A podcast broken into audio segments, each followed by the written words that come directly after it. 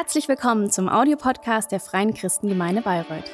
Wir freuen uns, dass du dieses Angebot nutzt und wünschen dir viel Freude beim Hören der nachfolgenden Predigt.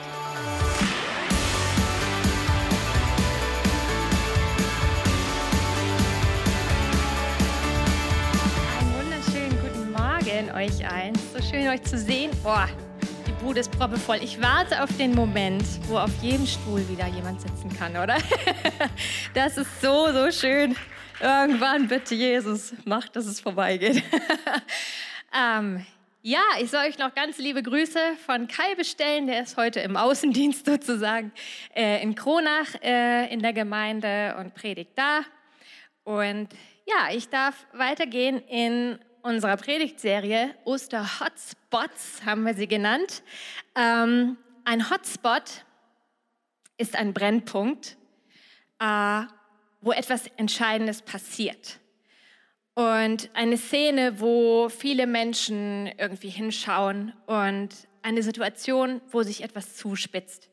Hotspot ist für uns im Moment etwas negativ behaftet, aber ich möchte sagen, so, hey, mach deinen Blick etwas weiter. Ein Hotspot ist wirklich noch so viel mehr als nur solch eine Corona-Sache, sondern es ist wirklich ein Brennpunkt, der uns alle angeht. Und mir gefällt dieser Titel gerade in Verbindung mit Ostern so. Jetzt denkt man so, hä, Ostern, hm?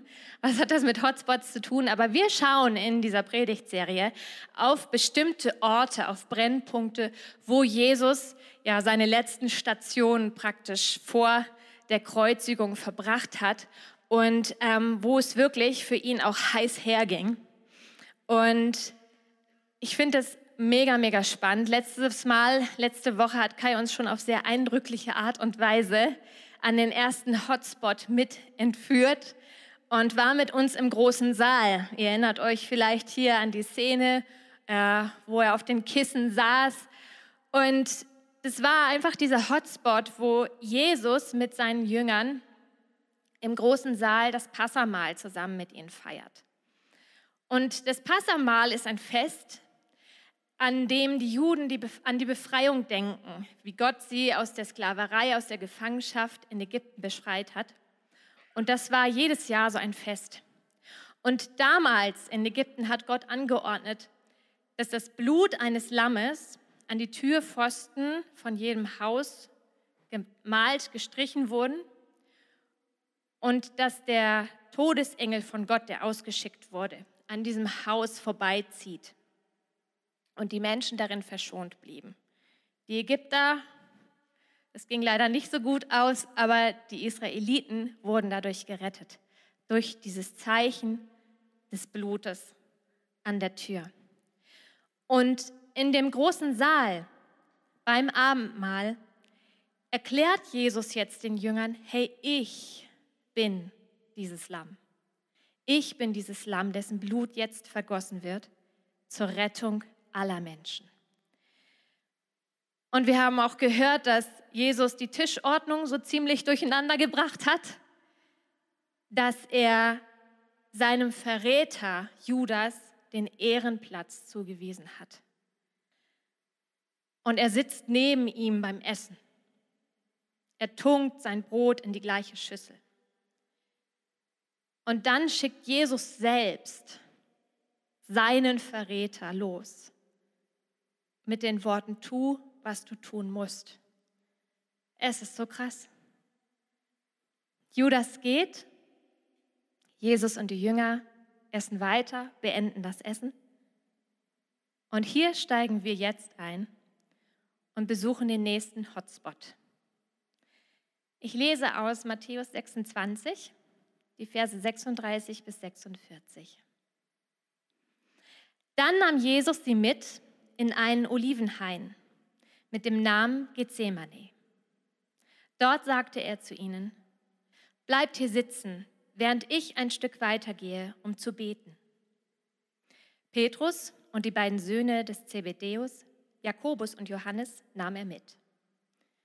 Er war sehr traurig und schreckliche Angst quälte ihn. Er sagte zu ihnen, meine Seele ist zu Tode betrübt bleibt hier und wacht mit mir. Er ging noch ein bisschen weiter, sank zu Boden und betete, mein Vater, wenn es möglich ist, lass den Kelch des Leides an mir vorübergehen. Doch ich will deinen Willen tun, nicht meinen. Dann kehrte er zu den Jüngern zurück und sah, dass sie eingeschlafen waren. Er sagte zu Petrus, konntet ihr nicht wenigstens eine Stunde mit mir wach bleiben? Bleibt wach und betet, sonst wird euch die Versuchung überwältigen.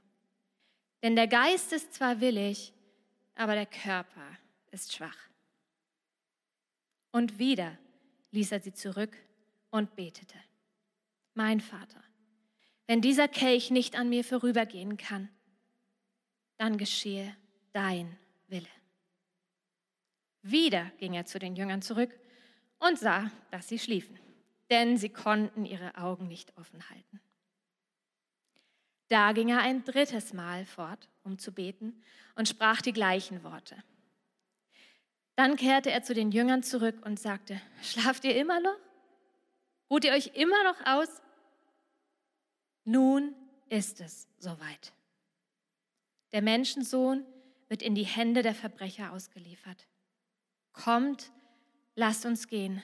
Seht, mein Verräter ist schon da. Was für ein Hotspot. Was für ein Hotspot hier im Garten Gethsemane. Die Nerven von Jesus sind bis zum Zerreißen gespannt, liegen blank. Es knistert förmlich in der Luft.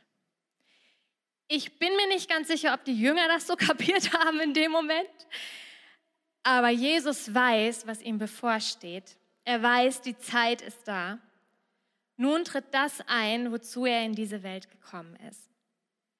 Es spitzt sich zu. Jesus weiß, worauf er sich eingelassen hat. Sein Auftrag ist von Anfang an klar. Jetzt kommt der absolute Showdown. Jesus weiß, was auf ihn zukommt. Er wurde vorbereitet auf diesen Tag, auf diese Stunde. Aber Theorie und Praxis sind zwei ganz unterschiedliche Dinge.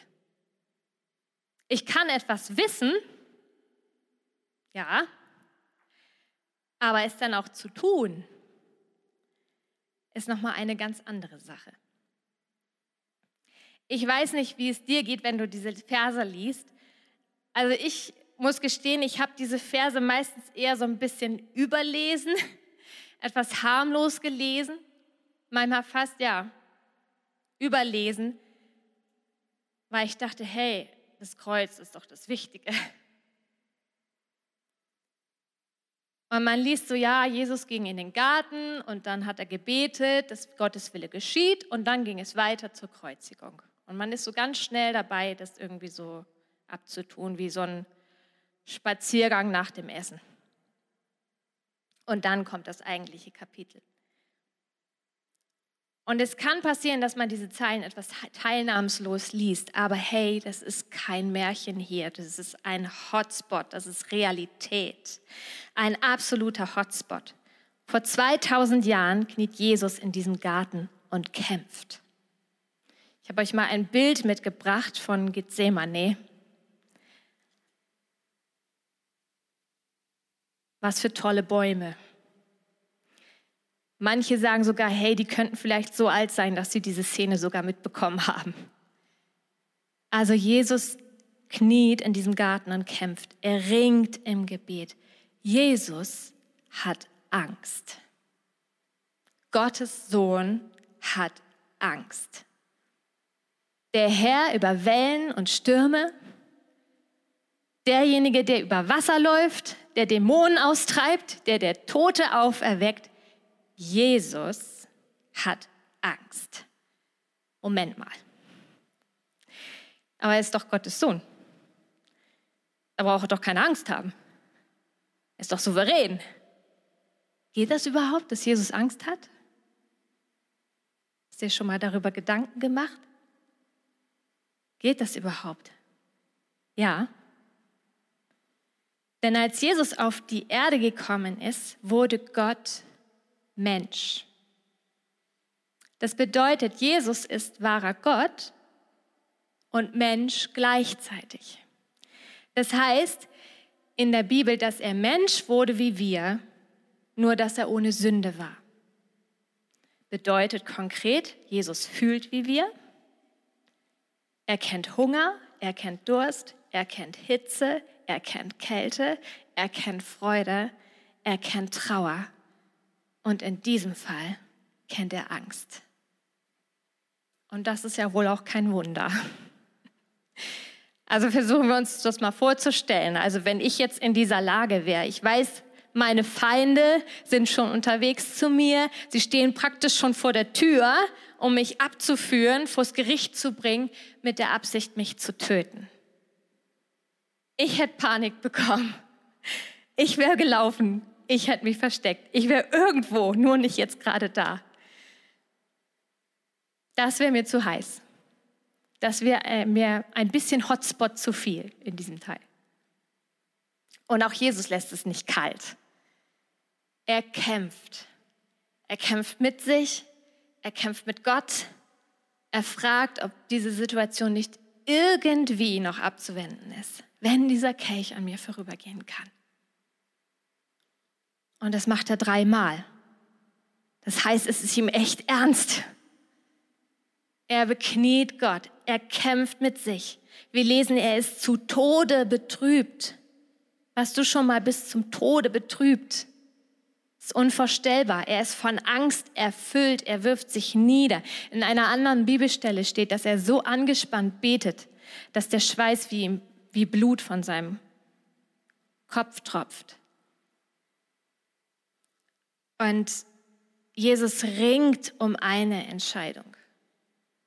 Bleib ich oder laufe ich? Nehme ich den Kelch an? Trinke ich das, was mir jetzt hier gleich serviert wird, oder lasse ich den Becher weitergehen? Die Versuchung ist groß, alles stehen und liegen zu lassen und die Flucht zu ergreifen. Jesus muss sich entscheiden, ob er den Willen Gottes folgt in einem wunderschönen Garten muss ein Mensch eine Entscheidung treffen, ob er Gottes Willen tut oder seinem eigenen Willen folgt. An dieser Stelle könnte man jetzt etwas flapsig sagen, Gott hat ein Flashback. In einer Fernsehserie würde jetzt eingeblendet werden, was bisher geschah. Und wir spulen zurück skippen ganz an den Anfang, ganz, ganz, ganz, ganz, ganz an den Anfang und finden uns in einer ähnlichen Szene wieder. Da ist dieser wunderschöne Garten Eden. Perfekt. Von Gott geschaffen. Sehr gut gemacht. Adam, der erste Mensch, und Eva leben dort in Gemeinschaft mit Gott. Ihnen ist alles gegeben, alles ist erlaubt, bis auf das eine, die Früchte vom Baum der Erkenntnis von Gut und Böse zu essen.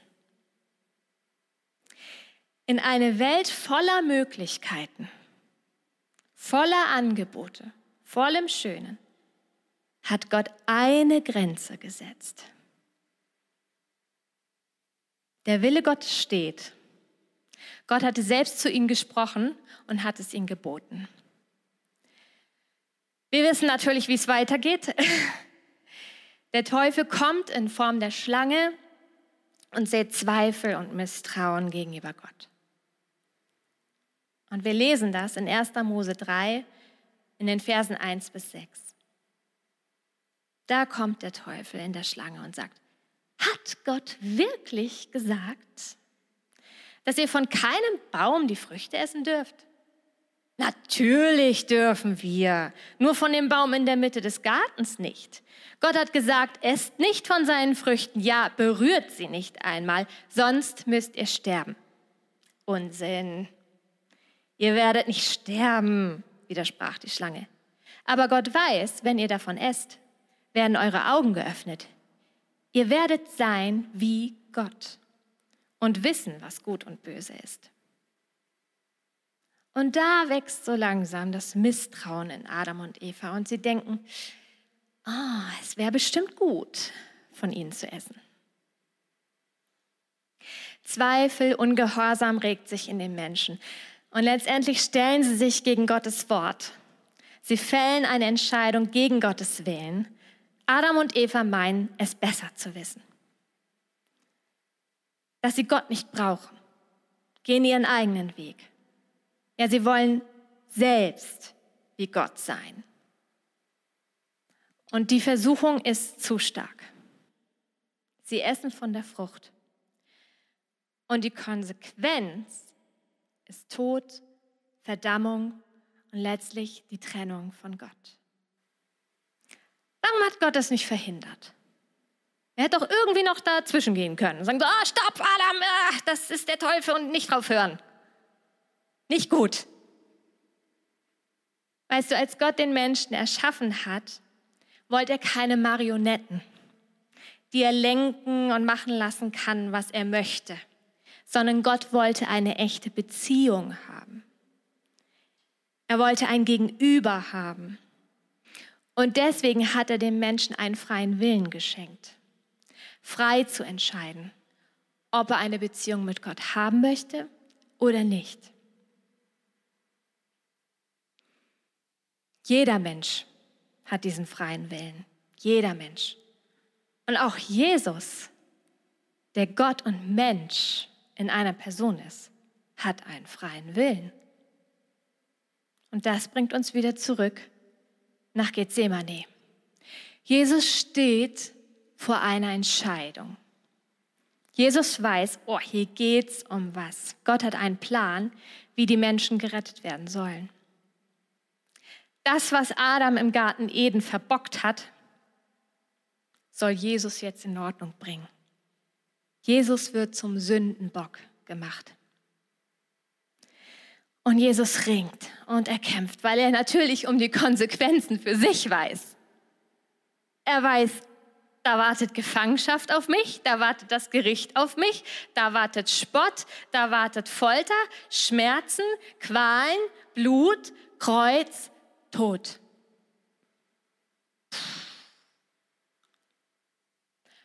Aber er weiß auch um die, um die Konsequenzen für dich und mich. Und er weiß, hey, Gottes Plan ist gut, sein Wille ist gut. Und obwohl es einen hohen und den höchsten Preis kostet, ist Jesus treu und gehorsam und er trifft seine Entscheidung. Er sagt, nicht mein Wille geschehe. Nicht mein Wille geschehe. Mein Wille heißt konkret, Vater, das ist zu schwer. Kann es nicht irgendwie eine andere Lösung geben? Bitte lass den Kelch vorüberziehen. Bitte nimm das von mir weg. Aber Jesus sagt, nicht mein Wille. Nicht mein Wille, sondern dein Wille geschehe. Ich vertraue dir. Ich weiß, du meinst es gut und du hast einen Weg und einen Plan und ich lege mein Leben in deine Hand. Ich entscheide mich dafür, dass du entscheidest. Dein Wille geschehe. Ich stelle hier mal eine These auf. Der eigentliche Kampf und Sieg von Jesus über den Tod und die Sünde beginnt nicht am Kreuz, sondern hier, im Garten Gethsemane. Hier stellt sich Jesus unter Gottes Willen. Hier gehorcht Jesus Gottes Wort. Hier trifft er die endgültige Entscheidung, den Auftrag Gottes anzunehmen. Und damit erfüllt sich ein Versprechen Gottes, das er Adam damals schon gegeben hat. Er sagt, Adam, die Schlange hat dich verleitet und die Versuchung war da und du bist gescheitert. Aber, aber, es wird jemand kommen, der der Schlange den Kopf zertreten wird. es wird jemand kommen, der meinen Auftrag annimmt und der alles wieder gut macht. Und der Apostel Paulus fasste später in Römer 5 in den Versen 18 und 19 Folgendes zusammen. Ja, die Sünde Adams brachte Verdammnis über alle Menschen. Aber die Tat von Christus, sein erlösendes Handeln, macht alle Menschen in Gottes Augen gerecht und schenkt ihnen Leben. Weil ein Mensch Gott ungehorsam war, wurden viele Menschen zu Sündern. Doch weil ein anderer Mensch Gott gehorchte, werden viele Menschen in Gottes Augen gerechtfertigt. Halleluja. Danke, Jesus. Was in diesen beiden Gärten passiert, Eden und Gethsemane, das berührt die ganze Menschheit. Das berührt dich, das berührt mich. Beide Entscheidungen in diesen Gärten haben eine Konsequenz für dich und für mich. Und ich bin so dankbar, dass es nicht nur eine Entscheidung war in Eden, sondern dass es eine andere Entscheidung war in Gethsemane.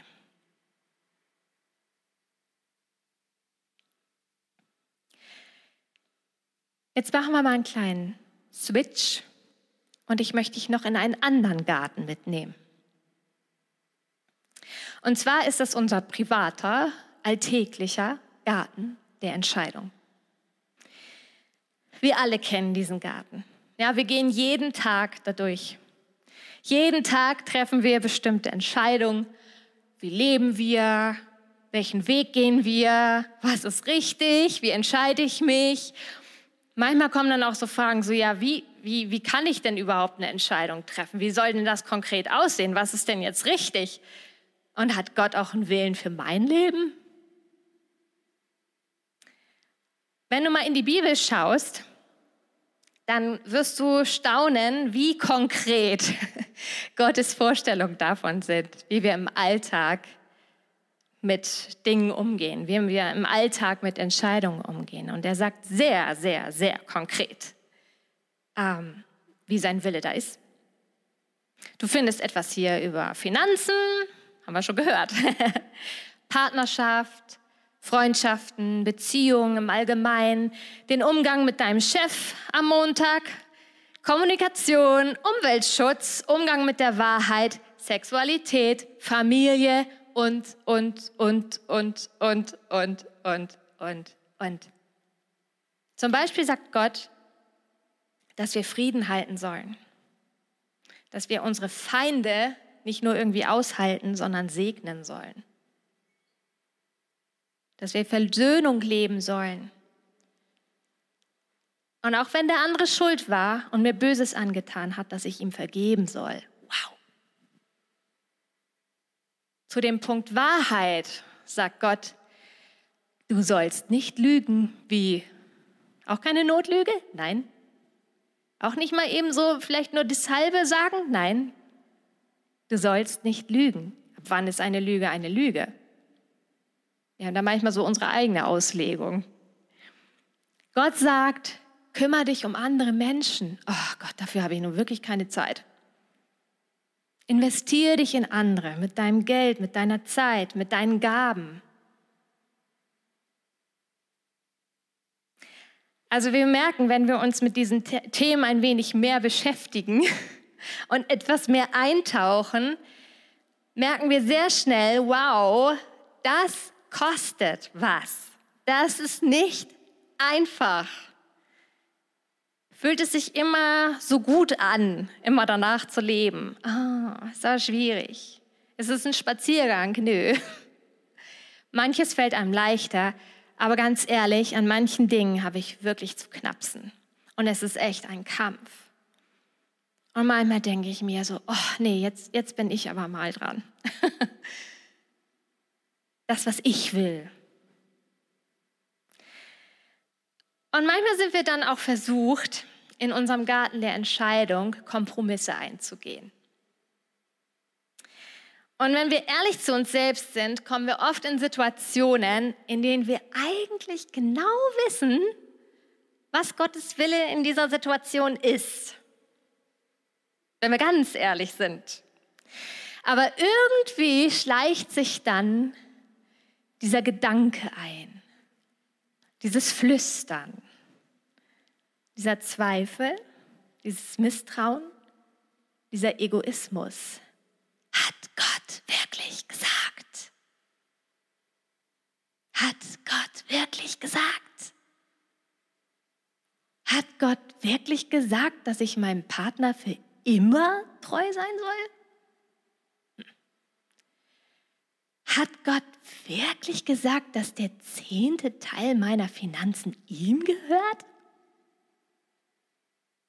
Hat Gott wirklich gesagt, dass Sex in die Ehe gehört?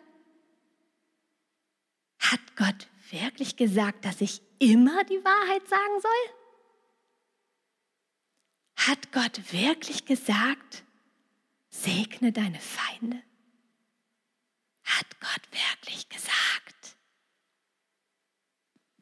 Es geht so schnell, dass wir uns Gottes Wort so zurechtbiegen und so zurechtlegen, dass es für uns passt, dass es für unseren Lebensstil passt, dass es so passt, dass es mir gefällt,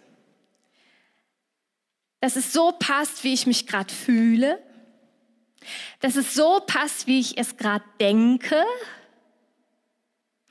Und alles andere, was da so unbequem daherkommt, das klammer ich ganz schnell aus. Das ist mir zu anstrengend. Ah. Und dann begründe ich das dann auch noch und sage, ah, das ist doch nicht mehr zeitgemäß. Das kann man heutzutage nicht mehr so sehen, dass das, dass das so drin steht. Das kann Gott gar nicht so gemeint haben. Wow, das kann Gott nicht so gemeint haben? Oder es kann sein, dass wir uns gar nicht so mit der Bibel da beschäftigt haben, mit diesem Thema. Was ich nicht weiß, macht mich nicht heiß. Wenn ich Gott sage, oh, das habe ich ja gar nicht gewusst, dann kann Gott ja eigentlich auch nicht sagen, so, naja, ja gut, lassen wir mal Schlamm drüber, hast du nicht gewusst, okay, ist alles klar. Also beschäftige ich mich gar nicht mit dem Thema, weil ich insgeheim schon Angst habe, oh, da wird was angesprochen. Ich glaube, das wird etwas unbequem für mich. Gehen wir mal weiter, lese ich mal was anderes in der Bibel. Und ganz ehrlich gesagt sind wir in dieser Welt nicht wirklich daran gewöhnt, dass wir Entscheidungen so treffen, indem wir uns auf Gottes Wort ausrichten. Hier heißt es eher, mach, was du willst. Es gibt diese schönen Schilder, die gibt es jetzt überall zu kaufen. Do more of what makes you happy. Ich bin ein bisschen, ja, etwas, äh, da gebe ich meine Kampfansage gegen diesen Spruch, weil ähm, do more of what makes you happy. Was macht mich denn happy? Wer bewertet denn das? Auf wessen Kosten geht denn das, wenn ich happy bin? Und verstehe mich nicht falsch, es ist richtig und wichtig zu wissen, was einem gut tut und dass ich mich um meine Seele kümmere und dass ich mich auch mal rausnehmen kann und eine Auszeit habe und wirklich das Leben auch genieße.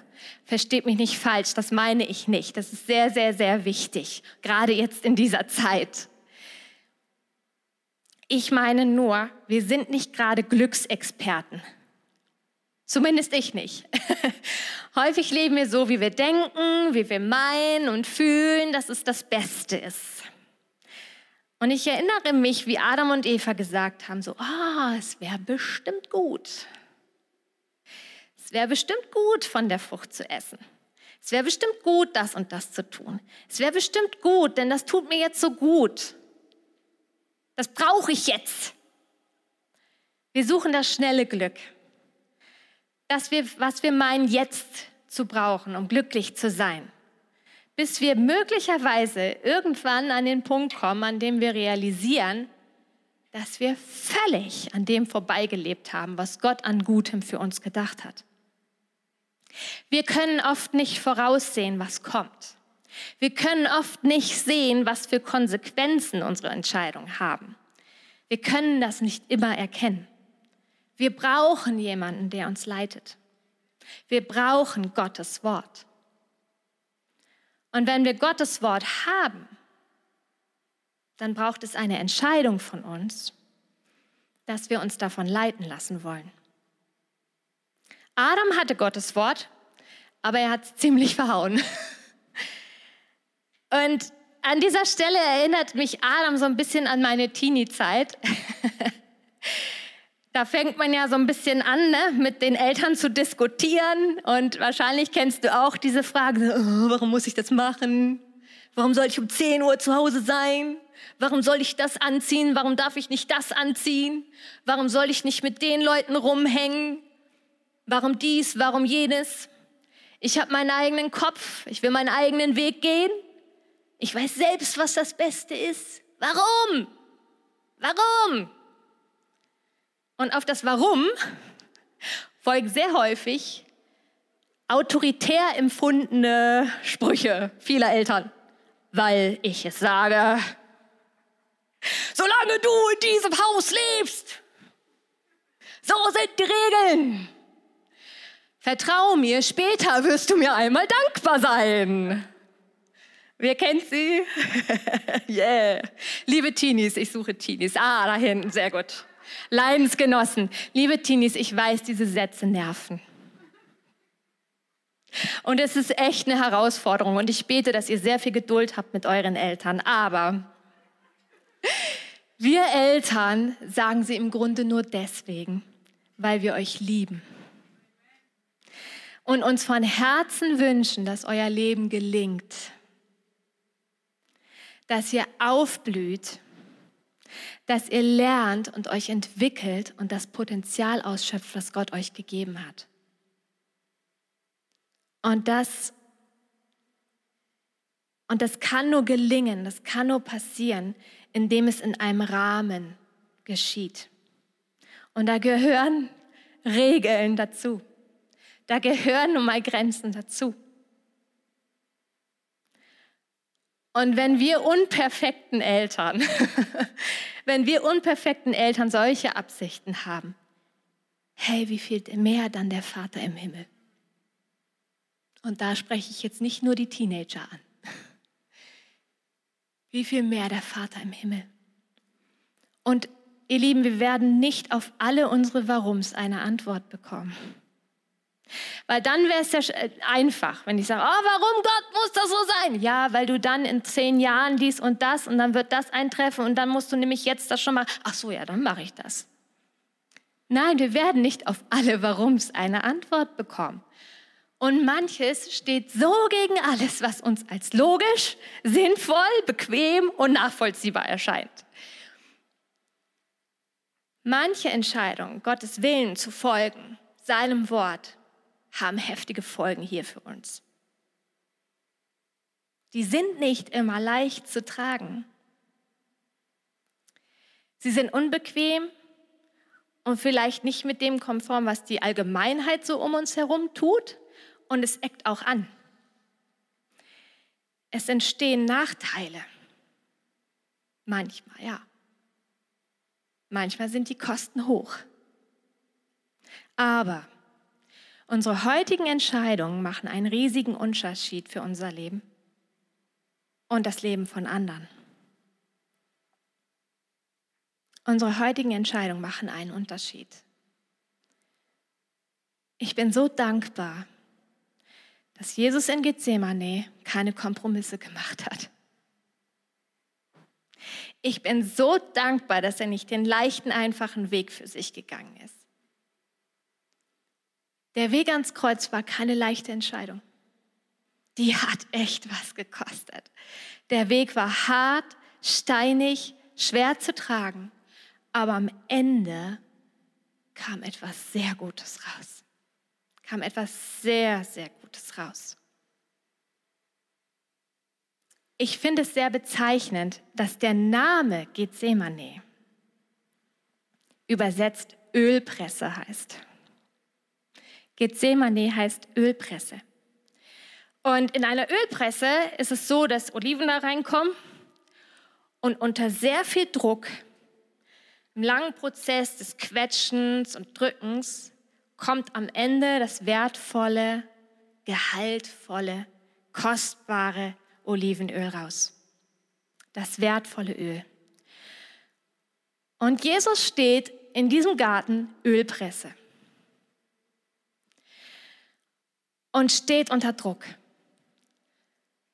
Und das Kostbarste, das Wertvollste kommt raus. Die Wiederherstellung der Beziehung von Gott und Mensch, unsere Rechtfertigung, Gnade vor dem Gericht Gottes, ewiges Leben in Gottes Gegenwart. Jesus entscheidet sich nicht für die Verlängerung seiner Lebenszeit, sondern er entscheidet sich für deine Ewigkeit. Jesus kämpft im Garten, weil er dich damals schon gesehen hat. Und Gott wünscht sich für dich, dass auch aus dir, aus deinem Leben etwas Kostbares, etwas Gutes fließt.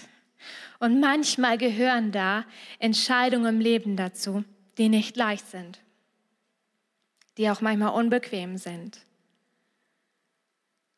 und die auf äußeren oder inneren Druck stoßen. Und wir ringen und wir kämpfen. Und in all diesen und weiteren Entscheidungen stellt sich zum Schluss immer die gleiche Frage. Vertrauen wir Gott?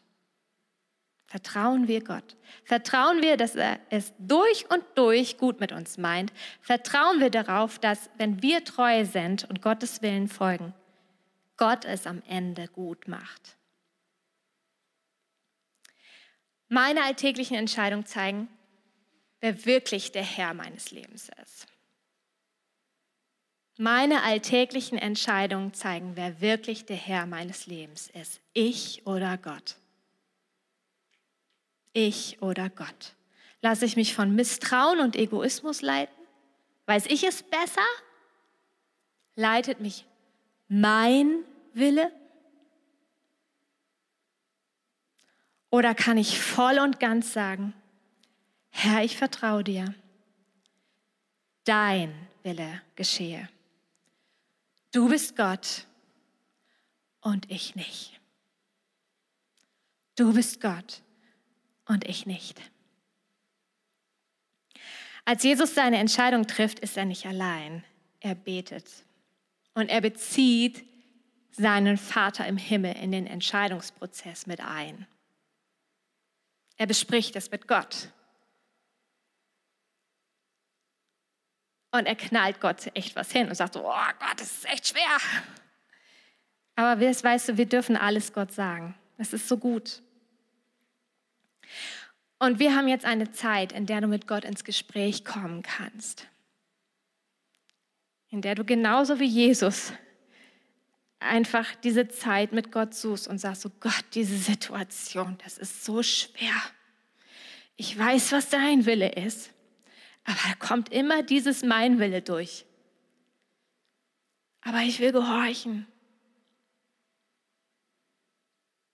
Und vielleicht merkst du, dass Gott dich gerade anstupst und sagt so, hey, da ist so ein Punkt, kann man da nicht mal drüber sprechen? Oder du musst eine Entscheidung treffen nächste Woche. Vielleicht hast du auch schon eine Entscheidung getroffen, aus dir selbst heraus und du merkst so, ah, irgendwie ah, wäre es gut, wenn Gott da auch noch mal was dazu sagt. Oder du möchtest, dass da echt ein Switch reinkommt in deiner Haltung dass da Gehorsam gegenüber Gottes Wort reinkommt. Dass du eine Entscheidung treffen kannst im Einklang mit dem Willen Gottes. Dass tatsächlich Gottes Wille geschieht in dieser Situation, in dieser Beziehung, in dieser Haltung. Da leg es jetzt Gott hin. Leg es hin und besprich es mit ihm. Und nimm dir Zeit zu Hause, nimm die Bibel in die Hand. Wenn du sagst, oh, da ist so ein Thema, da weiß ich eigentlich gar nicht, was Gott dazu sagt, dann lies es. Die Bibel ist so ein Schatz. Wir haben noch gar nicht entdeckt, was es für ein Schatz ist, was Gott uns damit gegeben hat. Und vielleicht hörst du das heute zum allerersten Mal und denkst so, oh, also die Hälfte habe ich irgendwie nicht so wirklich verstanden. Ist überhaupt nicht schlimm. Das Einzige, was du heute verstehen solltest und was ich dir wirklich ans Herz geben möchte, ist, dass es da einen Gott gibt, der es gut mit dir meint, der eine Beziehung mit dir haben möchte, der dich unendlich liebt, der dich gewollt hat von Anfang an und der sein Leben für dich gegeben hat, damit du in Ewigkeit bei ihm sein kannst. Und wenn du diesen Gott heute in dein Leben einladen möchtest, dann werde ich nachher ein Gebet sprechen und dann bete es doch einfach mit. Jesus, ich danke dir so sehr für deine Entscheidung in Gethsemane. Wo wären wir ohne dich? Ich danke dir, dass du nicht den leichten Weg gewählt hast, sondern dich unter den Willen Gottes gestellt hast. Danke, dass du es dir nicht leicht gemacht hast, dass du gekämpft hast, für uns gekämpft hast. Wir beten dich an und wir danken dir von ganzem Herzen. Und Vater, wir stellen uns heute unter deinen Willen. Wir bekennen, du bist Gott, nicht wir. Und vergib uns, wo wir unseren eigenen Willen über deinen gestellt haben. Danke, dass dein Wille gut ist, dass dein Wort gut ist, dass deine Pläne für uns gut sind. Und wir vertrauen dir in allem und stellen uns unter dein Wort. Du bist gut und du meinst es gut. Und ich bitte dich, wo wir das noch nicht mit unserem Herzen verstanden haben, dass du dich uns offenbarst als der, der du bist. Ein liebender und gütiger Vater, der sich nichts sehnlicher wünscht, als mit uns zusammen zu sein. Und Heiliger Geist, ich bitte dich, dass du uns da, wo wir mit Entscheidungen ringen und es ein echter Kampf ist und Druck da ist und dass du uns stärkst und uns Kraft gibst und Weisheit, das Richtige zu tun und den guten Kampf weiter zu kämpfen. Du schenkst Kraft, du schenkst Frieden inmitten von Angst, Anfechtung und Herausforderung. Du bist da, du bist da. Und Herr, ich bete mit deinen Worten und bitte dich, dass sie in unseren Herzen Wurzeln schlagen und unser ganzes Leben prägen. Du hast gebetet, Vater unser, der du bist im Himmel. Geheiligt werde dein Name,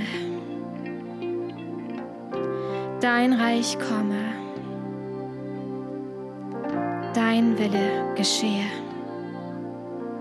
wie im Himmel, so auf Erden.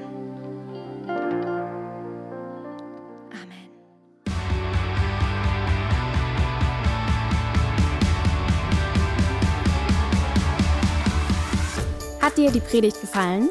Gerne kannst du sie mit Freunden teilen oder uns einen kurzen Kommentar hinterlassen. Noch mehr würden wir uns aber freuen, dich persönlich kennenzulernen. Du bist herzlich eingeladen, einen unserer Gottesdienste am Sonntag zu besuchen.